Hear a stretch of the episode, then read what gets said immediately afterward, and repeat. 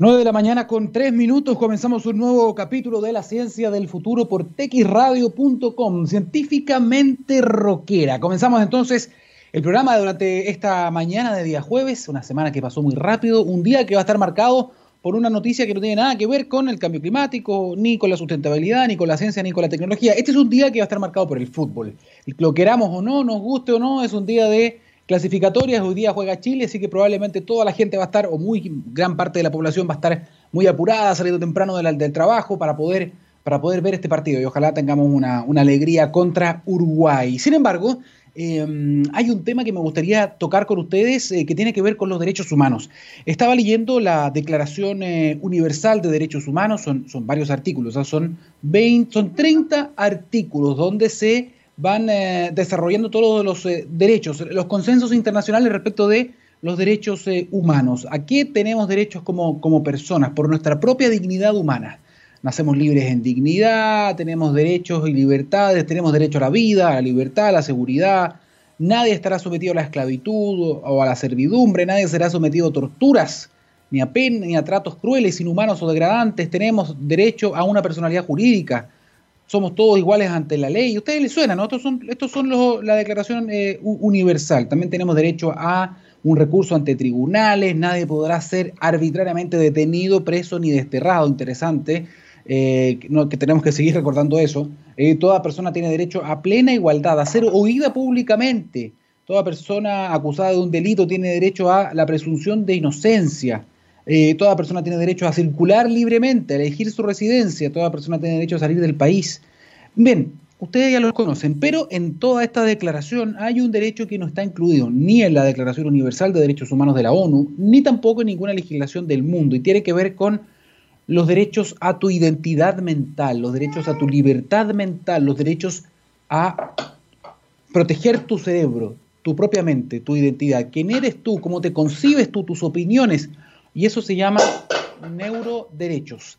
Es lo que, es lo que en Chile este día miércoles y hoy va a ser presentado en el Senado. Se trata de empujar desde la Comisión de Desafíos del Futuro. Se reunieron con 25 de los neurocientíficos más famosos del mundo, los más destacados, también con miembros de la Academia Nacional, universidades, parlamentarios, algunos parlamentarios, y empujaron esta legislación que es pionera, es nueva, no existe en el mundo, no se ha discutido todavía esto, es una legislación de futuro, si usted quiere llamarla, y tiene que ver con la eh, promoción y el respeto, el cuidado de los neuroderechos, los derechos de nuestras neuronas. Se va a empujar una ley, pero también se va a empujar una reforma constitucional para incluir esto en nuestra, nuestra Carta Magna. ¿No? Y tiene que ver con la posibilidad de cuidar nuestro cerebro. ¿De qué? Dirá usted. Bien, hoy día la neurociencia eh, y la neurotecnología ha avanzado muchísimo. Ya hay posibilidades, por ejemplo, de hacer eh, máquinas, de hacer interfaces que puedan conectar nuestros pensamientos, algunos patrones de nuestras neuronas con algunos dispositivos médicos. Ya existe la posibilidad, por ejemplo, que algunas personas puedan, a través de un electrodo conectado al cerebro y a un dispositivo puedan, por ejemplo, ver. Personas ciegas pueden ver de manera muy difusa, pero ya hay algunos eh, dispositivos muy avanzados al respecto. Hay otras tecnologías que permiten mover cosas con la mente, ¿no? Mover brazos robóticos, piernas robóticas, prótesis. Se está pensando también en la posibilidad de eh, eh, que lean pensamientos, que alguna máquina pueda leer, y ya lo están intentando, leer pequeñas cosas, un sí o un no, colores, comenzar a descifrar los mensajes que envían las neuronas. Eso va a poder ayudar a mucha, mucha gente. Va a ser un avance, está haciendo un avance médico muy importante, pero también hay otras empresas que podrían utilizarlo para qué? Para hacer al revés. Una vez que yo entiendo y descifro el cerebro, puedo también enviarle mensajes al cerebro a través de estas mismas máquinas. Y eso es lo que se trata de evitar con esta legislación nueva que en Chile, según lo que ha dicho la ONU, según lo que ha dicho el gobierno de España, también estuvo presente en, la, en esta en la presentación de esta iniciativa es que aquí se está hablando de una legislación nueva, legislación pionera, proteger los derechos de las personas, por ejemplo, de quién? De el intento de alguna empresa, de las redes sociales, por ejemplo, de poder controlar aún más la manera en que percibimos el mundo, la manera en que pensamos el mundo, y esto ya se está viendo hoy día de otra manera con diseño persuasivo de, de sus estrategias, de sus productos, eh, de su manera de entender también el cerebro y en cómo nos mantienen persuadidos y concentrados también en, esto, y esto se puede ver en una mirada que es, es verdad, tiene un sesgo, pero es una mirada interesante. una mirada un poco distópica de la realidad, por ejemplo, de las redes sociales y su impacto en las sociedades. Esto lo puede ver usted en el Dilema Social o The Social Dilemma, es un documental que está en Netflix. Por lo tanto, para poder proteger nuestra identidad, quién somos nosotros, nuestra mente, nuestro cerebro, entonces se está empujando esta legislación que, insisto, ha sido aplaudida por la ONU, ha sido aplaudida por algunos gobiernos, ha sido aplaudida por los representantes de algunas empresas que están trabajando con inteligencia artificial, porque, porque muchas veces suele pasar que las legislaciones en todas partes del mundo va varios años atrasada a los avances de la ciencia, a los avances de la tecnología. Por lo tanto, es muy interesante que se comience a discutir esto. Vamos a ver qué va a pasar en el Congreso. No estamos diciendo que sea una ley perfecta, lo que sí estamos diciendo, o estoy diciendo en lo personal, que me parece muy bien que se comience a discutir estos temas, entendiendo que hay otras cosas mucho más urgentes. ¿Ah? la protección de los datos personales hoy día, que tenemos hoy, no de los neurodatos, sino que de los datos personales hoy día tiene que tener algunos cambios y podría fortalecerse mucho eso. El acceso a la salud también tiene que fortalecerse mucho, eso es mucho más urgente, pero se puede caminar y mascar chicle al mismo tiempo. Por lo tanto, es muy interesante que ya se empiece a discutir en nuestra clase política eh, este tipo de cosas de la mano de la evidencia científica que pone eh, frente a la mesa o sobre la mesa eh, algunos de los científicos o neurocientíficos más destacados de todo el planeta. Dicho eso, dicho eso, les queríamos comentar que cuando miramos al futuro, este programa se llama La Ciencia del Futuro, ¿no? Cuando miramos a ese futuro vemos una compañía que tiene un propósito claro. En Anglo American se han propuesto reimaginar la minería para mejorar la vida de las personas. ¿Cómo lo están haciendo? Poniendo la innovación en el centro de todo. De esta forma seguirán impulsando y estando a la vanguardia de la industria minera, adaptándose buscando mejores formas de extraer y procesar minerales, usando menos agua y menos energía. El futuro está cada vez más cerca. Anglo American, personas que marcan la diferencia en minería. Saludamos a don Gabriel Cedres, el que está en los radiocontroles. Vamos con la música y volvemos con la primera entrevista acá en la ciencia del futuro. Ya volvemos. Estamos de vuelta en la ciencia del futuro y no hay que olvidar, ¿ah? estamos en medio de una pandemia, estamos en ese contexto de emergencia sanitaria. Ya tenemos, lamentablemente, en eh, nuestro país, según los datos oficiales con eh, PCR, confirmado más de 13.000 personas fallecidas, cifra que podría aumentar eh, sin, sin PCR, digamos, por casos por sospecha, a más de 17.000 personas fallecidas en, en nuestro país. la OMS ha dicho ya que el 10% de la población eh, se ha visto afectada, se ha, contagiado por este virus, más de un millón de, personas fallecidas y esto está lejos, lamentablemente, ¿ah? lamentablemente está lejos de ser controlado todavía, a pesar de todos los intentos, a pesar del manejo. En algunos países han logrado con éxito erradicar hasta el momento nuevos brotes, como pasa en Nueva Zelanda, como pasa en China también, curiosamente, que fue donde comenzó eh, o donde se registraron al menos oficialmente los... Primeros casos. Sin embargo, en el resto del mundo, y eso incluye a América Latina y a nuestro país, por supuesto, este virus todavía sigue presente. Por lo tanto, es muy importante tomar eh, todos los resguardos posibles, todas las precauciones posibles para disminuir los contagios, para disminuir los casos, las nuevas eh, infecciones. Y para conversar un poquito de esto, para conversar de avances de ciencia y tecnología. Justamente en este contexto estamos conectados a esta hora con nuestro primer invitado de esta mañana, la ciencia del futuro. Hablamos de don Andrés Larroulet, el gerente general de Reduc. Andrés, bienvenido a la ciencia del futuro, buenos días. Sí, buenos días Daniel, muchas gracias por invitarme. ¿Lo dije bien? ¿Es Reduc o Reduc? Reduc. Lo, había dicho bien entonces desde el comienzo. Eh, Andrés, antes de comenzar eh, esta, esta entrevista, eh, se lo preguntaba siempre a, casi todos los entrevistados, ¿cómo estás tú, cómo está la familia a tantos meses ya de que comenzara esta pandemia en Chile? Todo muy bien, por suerte, muchas gracias, cuidando siempre a, los papás, ¿no es cierto?, que, son un poco más delicados, ¿no es cierto?, que, se puedan enfermar. Todo bien entonces, qué bueno, qué bueno, qué bueno Andrés. Mira, estábamos conversando justamente de diferentes iniciativas que se han desarrollado, eh, público-privadas algunas, eh, respecto de medidas que uno puede tomar para poder protegerse, para aumentar eh, los niveles de seguridad, o mejor dicho, disminuir los niveles de riesgo. y ya se ha dicho, hay consenso al menos todavía respecto de la OMS, de la CDC, de que la principal forma de transmisión de este virus tiene que ver con las gotitas que las personas generan cuando hablan, cuando estornudan, cuando tosen, y esas gotitas se depositan en la superficie, superficies que podemos tocar, ¿no? Y eh, llevarnos a la cara y transmitirnos el virus cuando nos tocamos los ojos, la nariz o la boca. Por lo tanto, es muy importante la desinfección de eh, las superficies. Es lo que dice hasta el momento el consenso internacional y los principales eh, organismos sanitarios. En ese sentido, ustedes ya están trabajando en Chile con una, una, solución que trabaja justamente con un material muy noble, que es el cobre, pero en este caso con nanopartículas. Cuéntanos de qué cómo funciona y cómo se llama este producto. Eh, exacto, este, el, el, la tecnología se llama Doctor Q, ¿ya? que es una tecnología fabricada en base a micropartículas de cobre, como tú decías, ¿no es cierto? que actualmente constituye una, eh, es una medida, yo diría, complementaria a lo más habitual, que es el uso de, mascarillas o el lavado de manos. ¿ya? Eh, de alguna manera va sumando, ¿no es cierto?, a las demás eh, medidas que ya existen, ¿ya? y básicamente lo que busca es protegernos en los lugares en que hay un alto tráfico, tránsito de personas, eh, en donde, donde, nosotros tengamos que necesariamente tocar una superficie, nosotros poder recubrirla con este material que está hecho, ¿no es cierto?, en base a, micropartículas de cobre y que va eliminando, eh, bueno, las bacterias y los virus, ¿no es cierto?, un 99.9% de bacterias y virus eh, que, que, caigan sobre, sobre ese lugar.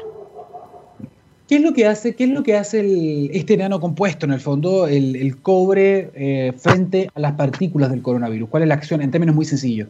Sí, eh, en resumen, lo que hace es que tiene el cobre tiene la capacidad de, destruir eh, los virus y bacterias, porque lo que genera es un proceso de oxidación, ¿ya? que va fragmentando el genoma del virus, ¿ya? O sea, en términos súper simples, el cobre tiene iones y esos iones ¿cierto? persiguen el ADN de las bacterias o ARN eh, de los virus, ¿no es cierto? Y los destruyen a, través de este proceso de, oxidación. Perfecto, perfecto. Lo que estamos pensando entonces, ah, mira, lo que pasa es que hay estudios justamente que también he estado todo este tiempo buscando este tipo de, de evidencia y hablando de este tipo de productos también y desarrollos. Eh, y había leído justamente que el, coronavirus o las partículas de coronavirus eh, que, pueden quedarse adheridas a diferentes superficies viven una cantidad distinta de tiempo dependiendo de la superficie. Eh, pueden, pueden estar desde horas a días, dependiendo si es madera, si es plástico, si es metal, etc. Y en el caso del cobre, aparentemente en cobre normal, no en nanopartículas, sino que en cobre normal pues, sobrevive solamente un par de horas. Pero aparentemente cuando hablamos de nanocompuestos, incluso esto puede ser más rápido, ¿no? Así es. A ver, eh, nosotros tenemos eh, varias certificaciones respecto a eso, ¿ya? Eh, de organismos internacionales, casi todo. está, hay una ISO que regula estos temas y estamos aprobados por eso. También estamos aprobados por la EPA, que es la Agencia de Protección Ambiental de Estados Unidos, y tiene la certificación CEU+, que también es una certificación bien potente a nivel mundial, eh, la que eh, certifica todos los productos que, que, tienen la mejor capacidad antimicrobiana. Entonces, eh, lo que se hizo con Dr. Q, que es, un, es, un, es un, una tecnología de patente coreana, ¿ya? producida en Corea, se hicieron análisis en Francia, en la Universidad de Toulouse, y eso demostró que eh, para el caso específico del coronavirus eh, lo elimina en un 98.4% en una hora. Entonces, hay, como dices tú, eh, distintas superficies en la cual el virus se mantiene por más o menos tiempo. El cobre es una de las que lo elimina más rápidamente. Esto que tú me cuentas es muy importante, Andrea, porque eh, hasta el momento había un montón de desarrollos con nanopartículas de cobre. Estaba hablando desde mascarillas a un montón de incluso cosas similares a lo que ustedes están ofreciendo. Pero, pero, pero, ahora que tú me cuentas esto, hay una diferencia importante. Muchas veces, eh, los meses anteriores, cuando yo conversé con diferentes eh, emprendedores, personas que estaban diseñando sus propias soluciones, me decían, no, no, no, es que hay mucha bibliografía, hay muchas pruebas de que este material destruye justamente virus y bacterias. Ya le decía yo, pero ¿hay alguna certificación específica con SARS-CoV-2? O sea, con coronavirus. Y me decía, no, es que, es, que, es que muy pronto, todavía no, pero tenemos la bibliografía de otros virus y de otras bacterias. Lo que ha demostrado este virus es que no se puede comparar en todos los aspectos con los otros virus. Tienen cosas distintas al resto de los virus. Por lo tanto, el hecho de que ustedes cuenten con una certificación, me dice tú, específica hecha en Francia contra este virus, les da una ventaja comparativa también y, un nivel de confiabilidad distinto. Exacto, al final lo que todos queremos, ¿no es cierto?, eh, eh, eh, ofrecer distintas soluciones que a la gente le den confianza, que le den más tranquilidad. Y, y, evidentemente que los respaldos para eso son súper importantes. Entonces, esta eh, como te decía, es, una lámina que se eh, hace hace 10 años en Corea y se ha ido perfeccionando con el tiempo, no, no, no nació eh, a propósito de la pandemia, sino que lleva varios años más y se ha ido perfeccionando con el tiempo hasta llegar a, la, a la, patente actual. ¿ya? Nosotros también aquí en Chile quisimos revisar que efectivamente lo que dice la ficha técnica, que es, la composición de la lámina, sea efectiva. Nosotros lo hicimos con el DICTUC, ¿ya?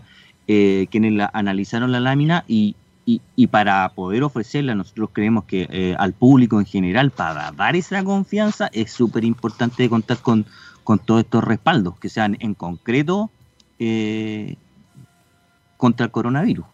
Estamos conversando con Andrés Larroulet, gerente general de Reduc, con su solución Dr. Q, que es una lámina que tiene nanopartículas de cobre y que puede eliminar la presencia o desarmar en buen chileno eh, las partículas del coronavirus para que no sea infectante. En ese sentido, eh, Andrés, ¿cuál es la vida útil de esta lámina? Ok, yo te contrato, digo ya, voy a, voy a, voy a recubrir con esta lámina transparente, que debe ser una, capa muy fina, me imagino, no se, no se, no se percibe mucho. Eh, ¿Cuánto dura el efecto bactericida o fungicida en el fondo de esta, sí, lámina? Una, una de las ventajas de Doctor Q es que cuando uno la instala, ¿no es cierto? El, eh, la lámina que eh, actúa de, eh, de manera semipermanente, o sea, básicamente mientras no se rompa intencionalmente, no se recorte o no se rajuñe, la lámina va a seguir funcionando permanentemente, o sea, no es necesario tener que estar, ¿no es cierto?, con un desinfectante poniéndolo todo el día, sino que va a mantener, se va a mantener funcionando y matando los virus. ¿ya? Nosotros también esto lo analizamos con una doctora en química de la Universidad Católica que se llama Fabiola Pinea. ella dice que la vida útil de, de, Doctor Q es eh, sobre los cinco años, eh, en que no va a perder ninguna propiedad eh, antimicrobiana. Y además el polietileno de lo que está construido tiene una, una rugosidad que está hecho de cuatro o cinco capas coextruidas, ¿no es cierto? Entre, en las cuales la primera es autoadhesiva, eh, las del medio contienen las micropartículas de cobre y la, la, de más arriba eh, actúa como una, ¿no es cierto?, barrera que es permeable, ¿no es cierto?, para que pueda permear hacia afuera y estar en contacto. Entonces tiene una duración, nosotros la garantizamos, eh, la fábrica la garantiza por un año, los estudios que hace esta doctora en química nos dicen que al menos podría estar, seguir funcionando por cinco años. ¿Mm? Perfecto. ¿Cómo les ha ido todo esto y cuál ha sido el resultado hasta ahora? Porque ustedes ya están trabajando con algunas compañías. Sí, sí, la verdad es que yo creo que eh, hemos tenido una, una, una súper buena recepción porque, como decía antes, eh, la gente lo que busca es estar más segura, ¿cierto? Eh, sobre todo cuando tiene que ir a, a lugares de alto tráfico en los cuales necesariamente uno tiene que tocar, eh, la superficie. O sea, si que, por ejemplo, uno tiene que ir a un, mesón de atención o si es que hay que llamar un ascensor, ¿no es cierto? Todas esas superficies uno necesariamente tiene que tocar y la gente quiere estar más protegida. Mm. Entonces, nosotros ya contamos con, varios clientes eh, de, en distintos ámbitos, ¿ya? Eh, como por ejemplo está el restaurante Oporto, que ellos se propusieron ser el, el, lugar gastronómico, ¿no es cierto?, más seguro de Chile, está el Hotel Alma Cruz, que funciona como residencia sanitaria, está la Municipalidad de Puente Alto, eh, su corporación eh, municipal, eh, también hay máquinas dispensadoras de alimentos, por ejemplo, como Caramelo Vending, está en empresas más grandes como Codelco, BHP, en DHL, GMO, Falabella, varias empresas grandes, pero nosotros sobre todo nos interesa a ver, el cobre muchas veces la gente lo ve como un material que es más para usos clínicos, hospitalarios. Nosotros queremos acercarlo de una manera más accesible a un público general, ¿ya? No solamente en empresas, sino que también en instituciones públicas, también en restaurantes más pequeños, eh, en empresas más chicas, ¿no es cierto?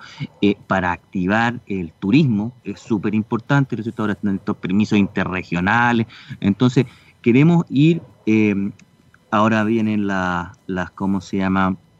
el plebiscito, ya estamos trabajando con algunas municipalidades, entonces de alguna manera ir dando a conocer eh, la eh, dando a conocer la tecnología para que se pueda ir usando cada vez por más personas. Andrés, yo asumo que, o te lo pregunto en realidad, eh, esto es esto es una solución está está hecha para o está pensada para interiores, ¿no? Para superficies de contacto masivo, pero para interiores.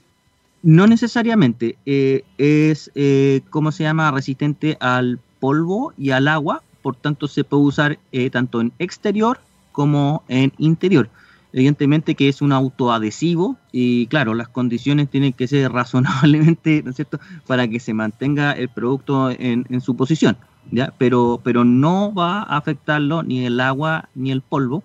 Se limpia súper fácil también, igual que cualquier otra eh, cualquier cosa de, uso eh, diario, eh, con un paño húmedo eh, se limpia. Ahora, si es que le cae un químico u otra cosa, tampoco va a afectar su, capacidad antimicrobiana, porque como te, les decía, tiene una película por, por, la parte de arriba, la primera capa, ¿no es cierto?, que la protege, pero que además permite que los iones permeen hacia afuera.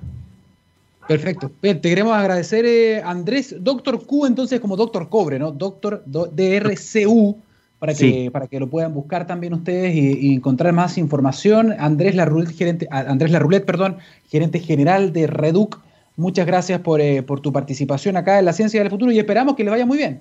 Muchas gracias a ti, Daniel. Yo solamente quería agregar que nos pueden encontrar en nuestra página eh, de internet, que es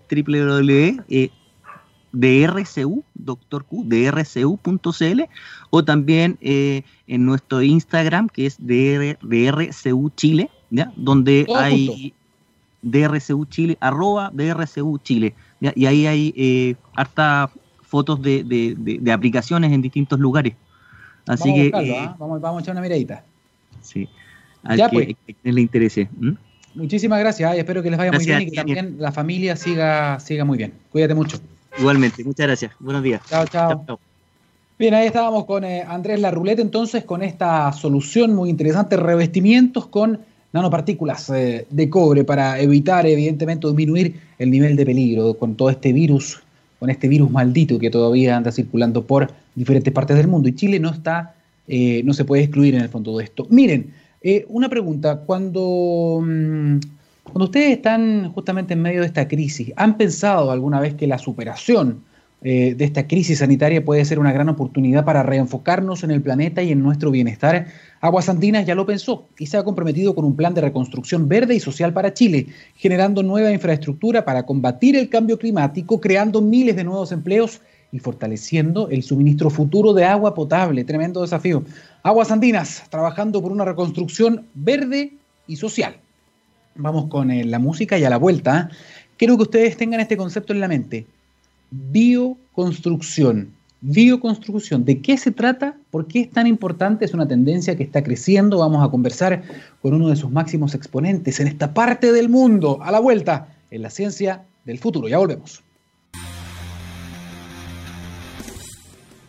9 de la mañana con 37 minutos. Estamos eh, de vuelta en la ciencia del futuro. En TX Radio, a la única radio de ciencia y tecnología del continente. Ya estamos conectados con eh, nuestro segundo entrevistado. Él es Rodrigo Blum, diseñador, asesor y docente también en permacultura y bioconstrucción. Don Rodrigo, le damos la bienvenida a la ciencia del futuro. ¿Cómo estás? Hola Daniel, buenos días. Bien, gracias. Todo bien. Gracias por conectarte con nosotros. Antes de comenzar a hablar de bioconstrucción, que nos interesa mucho, mucho el concepto, te pregunto cómo estás tú, cómo está la familia en estos meses de pandemia. Bien, todo bien. Ahí haciendo malabares para poder eh, estar con los niños, trabajar y haciendo las cosas de la casa. Se ha vuelto complejo, Se ha vuelto complejo, pero afortunadamente no has tenido, no has tenido que lamentar desgracias en, el caso personal, así que eso es muy, muy bueno. Eh, Rodrigo, eh, estábamos conversando justamente antes de, la, de, la, canción, antes de la música, respecto de un concepto que aparentemente todavía no ha permeado tanto en la población, al menos no es tan extensamente conocido, o quizás el ignorante soy yo, pero eh, tiene que ver con la bioconstrucción. El concepto me encanta, suena espectacular nos gustaría primero que, nos cuentes un poquitito de qué se trata esto de la bioconstrucción. Mira, eh, la bioconstrucción es algo que el ser humano ha hecho por siempre ¿ya? que es básicamente poder resolver eh, de forma armónica con su entorno y por ende con la naturaleza su ambiente construido, utilizando materiales locales, utilizando el conocimiento local para poder envolverse eh, en algo que sea eh, concordante con su entorno. Entonces la bioconstrucción hoy día en particular no tiene una definición específica, yo básicamente lo que explico es que un proceso en el cual el ser humano eh, reconoce que la naturaleza, que nosotros somos parte de la naturaleza y que la naturaleza nos entrega todo, y así como nos entrega todo, nos entrega energía, eh, sistemas y elementos que uno puede utilizar para poder vivir de forma armónica en un lugar sano, funcional, eficiente y que dura mucho tiempo. Entonces, bioconstrucción, perdón, pero eh, bioconstrucción también habla del concepto, por ejemplo, de casa ecológica, de construcción sustentable y, muchos otros elementos que lo engloban. En ese sentido, ¿qué es lo que, mm, ¿cuál es tu mirada respecto de la construcción tradicional, respecto de lo que se ha avanzado? Porque claro, también han habido avances durante, no sé, más de un siglo, la forma en que estamos construyendo cosas, la forma en que estamos armando las ciudades también. Eh, esta bioconstrucción se erige, se levanta como una alternativa frente a qué aspecto, qué aspecto de las construcciones tradicionales. Mira, yo de formación soy constructor civil y estoy hace 14 años en la industria y 12 dedicado 100% a la construcción sustentable. Y eh, desde hace unos 60 años eh, la construcción no ha tenido mucha variación con respecto, por ejemplo, a la productividad. Ya la, construcción tradicional es una de las pocas industrias en el mundo que ha mantenido pareja su productividad porque es básicamente una actividad artesanal. Da lo mismo lo que uno haga, el edificio más alto del mundo, el puente más gigante, finalmente lo que se necesitan son manos de personas.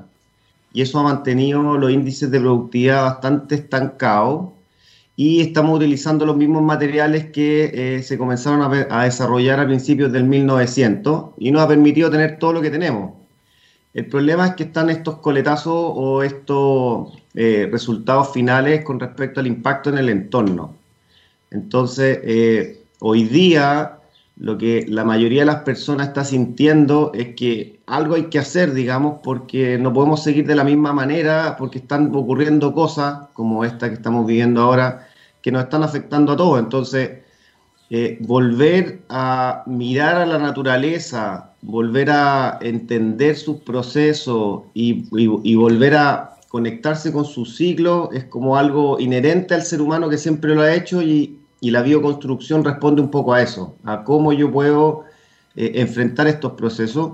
Y básicamente eh, estamos viendo también que hay muchos materiales de construcción que no son eh, apropiados para poder estar en contacto con ellos durante toda la vida útil de una casa, por ejemplo, que pueden ser 40, 50 o 60 años, porque no son sanos, porque no funcionan de forma adecuada, porque contaminan mucho, porque requieren mucha energía.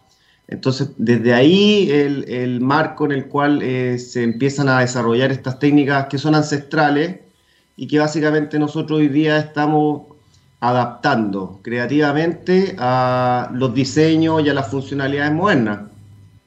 Qué interesante esto, ¿va? De, conocimiento ancestral que ustedes ah, obviamente le agregan un poco también de los conocimientos actuales y hacen una especie de, de quimera, algo distinto, algo nuevo, pero volviendo a estar en equilibrio, ¿no? Porque tú has mencionado varias veces que estos son cosas que nosotros siempre supimos antiguamente, ¿no? Eh, estábamos mucho más en equilibrio también con, nuestro entorno. Entonces, ¿en qué, se, ¿en qué se plasma esto, Rodrigo? Como, como algún ejemplo para poder visualizar algo, para poder entender. Mira, el concepto que yo estoy desarrollando hoy día, como para poder explicarlo mejor, es que básicamente nosotros estamos desarrollando ecohábitat sustentable en donde uno llega a los lugares con respeto, con eh, visión, con, con, la idea de la armonía entre la naturaleza, entre las personas, para poder vivir bien, o sea, vivir de la misma manera, con internet, con todo, pero mejor. en lugares donde son eh, espacios más agradables, más calentitos en invierno, más frescos en verano, que duran más, que son más económicos, que respetan la naturaleza y que tienen una, multiplicidad de funciones impresionantes. Y ahí el material principal, y, lo cual es mi especialidad, es construir y diseñar con la tierra del lugar. ¿ya? Así, así es sencillo. La tierra del lugar, como material de construcción, tiene casi 20 propiedades distintas y lo único que se necesita es saber cómo se comporta y manos humanas para poder eh, desarrollar estos proyectos. ¿Qué materiales, ¿Qué materiales usas menos en versus la construcción tradicional? Eh, ¿Y cuál, cuál es el material que a lo mejor tú consideras muy positivo, muy bueno, que no se utiliza tanto y que tú sí lo, lo ocupas? Como te digo, el material que yo más utilizo es la tierra del lugar. ¿ya? con, eso, con eso generamos envolventes que eh, tienen funcionalidad impresionante. Yo no dejo impresionarme con lo que sucede con eso. Y se puede hacer prácticamente todo. Y la evidencia mundial lo muestra porque las, hoy día las construcciones en pie más antiguas de la humanidad y más grandes son de tierra, son estructuras de tierra. Hay distintas técnicas para desarrollar estas formas de envolverse, que podrían ser, por ejemplo, el adobe, que es un clásico, las casas de adobe, o las casas de tapial, que es otra técnica que está hecha, por ejemplo, la muralla china como tapial. Entonces, yo no sé si hay un material que menos use, pero sí sé que el material que más uso es tierra. Sí, en ese sentido te lo pregunto porque, bueno, tú eres experto también en esta materia. Eh, estamos acostumbrados a escuchar normas, eh, normas de construcción de muy alto nivel acá en Chile por el tema de la mm, eh, que tiene que ser sismo resistente. Estamos en un país sísmico, nosotros algunos pensarán, ok, vamos a construir con otra cosa, a lo mejor eh, con, quizás con, menos cemento, con menos hormigón, con, más tierra, la compactamos de diferente manera, pero algunos dirán, ya, ¿y qué pasa con eh, los sismos? ¿Qué pasa con, con el tema de que este es un país que es uno de los países más sísmicos del mundo? Eso me imagino que también está en el centro de la construcción que tú haces, ¿no? Esa es la gracia principal. Chile es el país más sísmico del mundo eh, y gracias a eso nosotros hemos podido levantar información relevante que una exportación no tradicional que tiene Chile a nivel de una alta ingeniería en donde hemos podido detectar eh, las formas de comportamiento de estas estructuras, principalmente las estructuras patrimoniales, que en Chile está lleno de, de elementos de tierra antiguos que han soportado los sismos más grandes del mundo y gracias a eso hemos podido avanzar eh, de forma acelerada en estos procesos, exportando esto a otras partes del mundo. Y sí, es 100% sismo resistente, eh, es mucho más duradero y la evidencia está ahí. No es algo que nosotros hemos inventado. Eh, nosotros simplemente, como te digo, hemos adaptado estos criterios de diseño y hemos visto que la evidencia total muestra que el comportamiento es realmente increíble y lo que falta es agregar más investigación y desarrollo a un, nivel más científico para poder eh, nosotros validar las cosas que ya vemos y que sabemos que funcionan. Estoy mirando aquí tu, Instagram, que eh, eh, vamos a decirlo, a rodrigoblum.bioconstrucción, es, es justamente el Instagram y hay algunas construcciones que estoy viendo acá, efectivamente, donde, donde veo el color, el color tierra eh, es bien predominante en varias de, las de las fotos que estoy viendo. Y también veo algunos eh, materiales como materiales reciclados. Estoy viendo, por ejemplo, neumáticos también. ¿Ustedes también ocupan ese tipo de cosas, ese tipo de elementos en algunas construcciones? Sí, también se ocupan bastante elementos reutilizados y, mm, como te digo, depende principalmente del lugar. Este, este tipo de, construcciones va directamente ligado al lugar geográfico, al clima, al a los materiales locales disponibles y con los principios claros de funcionamiento es básicamente un proceso creativo de adaptación. Así que puede ser lo que uno quiera eh, en el lugar que sea, en cualquier clima del mundo. Hay un tema también con la huella de carbono, ¿no? Eh, eh, Rodrigo, la construcción sabemos, bueno, el, mismo el hecho de tener que hacer el cemento, eso genera una huella de carbono importante. este tipo de construcciones también aporta en eso, porque además entiendo que son muy eficientes en términos de energético, en términos de ahorro energético, de temperatura. Cuéntanos un poquito también esa beta, porque eso también lo construye en construcción sustentable, ¿no? Sí, claro, mira, para poder analizar eso eh, de forma eh, profunda, uno tiene que entender que las cosas tienen un ciclo de vida. ¿ya? Cualquier cosa, la ropa, un auto, un teléfono o una casa. Y el ciclo de vida es un proceso en el cual hay una extracción de materia prima en alguna parte, se fabrica, se comercializa, se usa y luego eh, llega al fin de su vida útil. Entonces, los materiales industrializados lo que tienen principalmente es una gran generación de, por ejemplo, desechos luego de su vida útil porque no se pueden reutilizar en general mucho. Eh, de hecho, la construcción tradicional es responsable casi de un poco más del 30% de la, de la, basura circulante en el mundo. Y eh, el otro índice principal, yo te diría que es la salubridad, que tampoco se habla mucho. Los ambientes, eh, se ha detectado que se vuelven un tanto insalubres con ciertos materiales porque desde el punto de vista de la huella del carbono, por ejemplo, hay mitos que el hormigón eh, tiene una muy alta huella de carbono y en cierto aspecto es cierto, pero no tan cierto tampoco porque el hormigón, por ejemplo, que gracias al hormigón tenemos todo lo que tenemos, los caminos, los puentes, los edificios, a lo largo de su vida sufre un proceso químico que se llama carbonatación en el cual absorbe CO2. Entonces los últimos análisis científicos hablan de que el hormigón se vuelve carbono neutral a partir de los 40 años aproximadamente. Entonces, si uno lo ve desde ese punto de vista, no es tan eh, contaminante con respecto a la huella del carbono, pero sí lo que tiene problemático el hormigón, por ejemplo, para las construcciones, es que se necesita mucha especialización en la mano de obra, por ejemplo, no hay tanta transferencia tecnológica, eh, no hay tanto desarrollo local, porque uno siempre tiene que comprar esto a una gran industria. Entonces, son una serie de variables las que tienen que entrar en, los nuevos análisis de qué es lo que queremos como materiales sanos y biocompatibles y por qué, digamos. Entonces, una de las gracias de la bioconstrucción, que yo te diría que para mi gusto una de las principales, es que hay una transferencia tecnológica hacia las personas.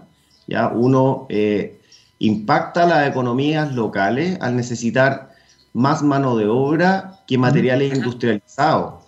¿ya? Entonces, la sustentabilidad no solo habla de la huella de carbono, sino que también habla de qué pasa con las personas y su relación ya con la, con la economía y con la redistribución de ingresos. Perfecto, hay un, punto, hay un punto tremendo ahí.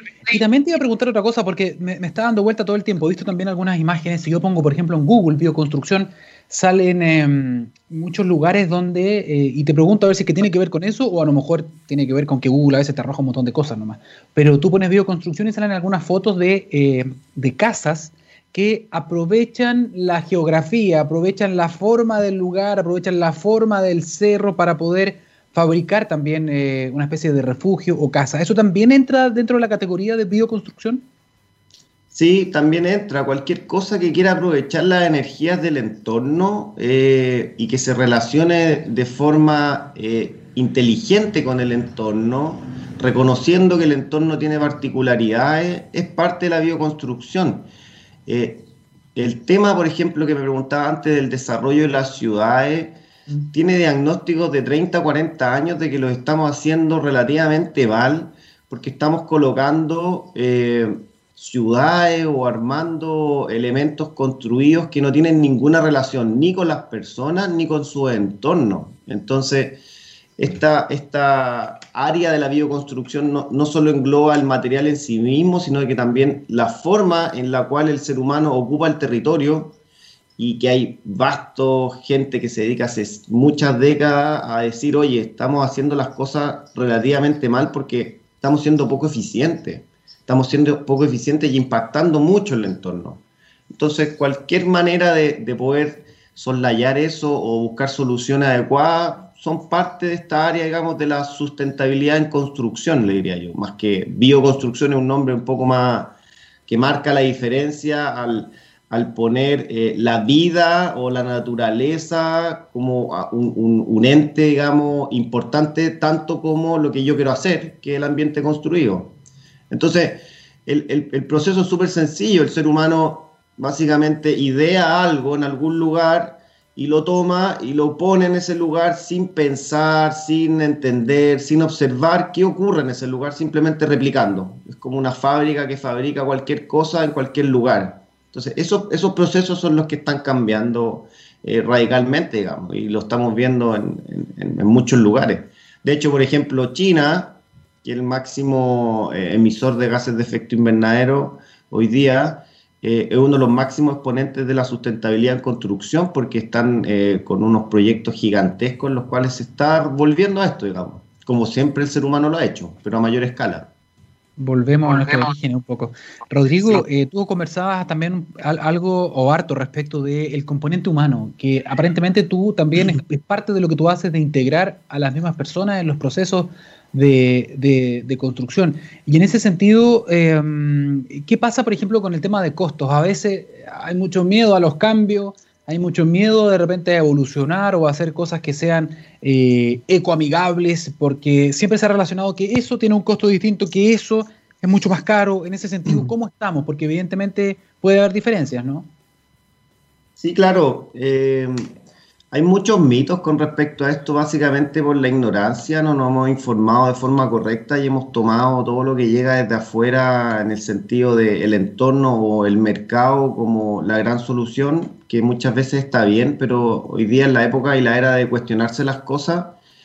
Mira, eh, con respecto a los valores, el costo real de una vivienda eh, son tres indicadores principales. Primero es la inversión inicial, donde está el diseño y la construcción. Luego son los costos operativos a largo plazo llevados a valor presente. Y luego son los costos de mantención a largo plazo llevados a valor, a valor presente, que son por lo menos 30 o 40 años. Tú cuando haces ese sencillo análisis financiero, te das cuenta que este tipo de construcciones, al necesitar mucha menos mantención a largo plazo, y al tener costos operativos muy, muy chiquititos, por ejemplo, calefacción, ya imagínate una casa que se gasta, no sé, 300, 400, 500 lucas en calefacción mensual, eh, esos valores pagan la inversión inicial fácilmente a los 40 o 50 años de uso, y en este caso no ocurre, porque uno como se conecta con el entorno y utiliza estos materiales locales, eh, agregando el diseño, digamos que es lo que hacemos nosotros ahora, tenemos viviendas que se vuelven prácticamente pasivas, o sea, necesitan muy poquita energía para mantenerse, duran más en el tiempo, porque la tierra es un elemento mineral que no tiene degradación biológica como la mayoría de los materiales de construcción, y la evidencia muestra eso, por ejemplo, las construcciones más viejas del mundo, de más de mil años, son de tierra. Eh, entonces los valores finalmente son mucho, mucho más económicos. Y, lo, y la otra variable al respecto de eso es lo que te comentaba antes. En una construcción tradicional, uno en el valor de inversión inicial gasta un 70% aproximadamente en materiales industrializados, contaminantes que generan basura, que están dentro de una cadena lineal y degenerativa de la industria moderna, y un 30% en mano de obra, porque siempre se ha buscado dejar a la mano de obra eh, afuera con este fin, yo creo, un poco engañoso de que al, tener menos mano de obra las cosas van a ser más productivas. Y los últimos 60, 70 años de desarrollo de la industria han mostrado que no es así, ya porque sigue manteniéndose la productividad igual en la industria. Y en, este, en esta área se invierte esa proporción, en donde del valor inicial de una vivienda uno gasta o invierte 70% en mano de obra y un 30% en materiales, y la mayoría de esos materiales no son industrializados y no son de una cadena lineal y degenerativa. Entonces hay toda una redistribución de ingresos en donde tú el dinero se lo pasa a una persona en la mano. Entonces yo que he desarrollado proyectos en prácticamente todos los lugares de Chile, digamos como en regiones, esto impacta tremendamente a los lugares, a las economías locales, a las personas y sobre todo el tema de la transferencia tecnológica de poder enseñarles algo útil, de tener trabajos que sean de verdad, eh, eh, que permitan que la gente crezca desde el, desde el, punto de vista del conocimiento y desde el punto de vista laboral, porque vemos que la gente sale del mundo rural porque no hay trabajo, porque nadie les enseña nada, porque la educación es ahí nomás y todo lo que sabemos todo. Entonces, es algo muy potente a desarrollar. De hecho, eso es lo que estamos haciendo con fuerza en, Latinoamérica junto a toda la gente que está dedicada a esto, porque ¿por qué la gente es pobre? Porque, bueno, principalmente porque no hay acceso a, una buena educación. Y esta es un área que puede resolver eso, porque aquí vemos elementos de física, de química. Yo soy docente hace 12 años dedicado a esto y con esto uno puede explicar muchas cosas, matemáticas, geometría eh, y un sinfín de elementos científicos que a la gente le agrega valor. Tremendo, tremendo, Rodrigo. Muchísimas gracias por, ponernos al día con esto, por contarnos un poquito lo que estás haciendo tú con tus alumnos en la construcción en todas partes de Chile. Y me quedo también con el detalle muy interesante de que con esto también podríamos generar un conocimiento específico y una posible exportación no tradicional, como tú decías, que también eso es súper, súper, súper importante. Eh, Rodrigo Blum, diseñador, asesor y docente en permacultura y bioconstrucción, muchísimas gracias por participar de un capítulo de la ciencia del futuro. Oye, muchas gracias por la invitación y felicidades por la radio, qué buena, qué buena iniciativa, ¿eh? Eh, es tan necesario eso ahora. Así que muchos saludos ahí al equipo y ahí a todos los que están llevando esto. Gracias Rodrigo, vamos a estar en contacto, esperamos volver a contar contigo en este o en otro programa de la radio. ¿eh? Que esté muy bien. chao, buen día. Chao, chao. Sí, ahora sí tuvimos un paso en falso, pero con esta entrevista entonces llegamos al final de este capítulo de la ciencia del futuro. Nos volvemos a encontrar el próximo martes a las 9 de la mañana. Quédense en la sintonía de texradio.com, una potente programación. Ya viene Eduardo Ortega, perdón, Eduardo Fuentes con la minería del futuro y la Vale Ortega después hizo una mezcla ahí con Move, electromovilidad. Ya, quédense en la sintonía entonces y nos encontramos el próximo martes en La Ciencia del Futuro. Don Gabriel, me despido. Que tenga un buen día. Chao, chao.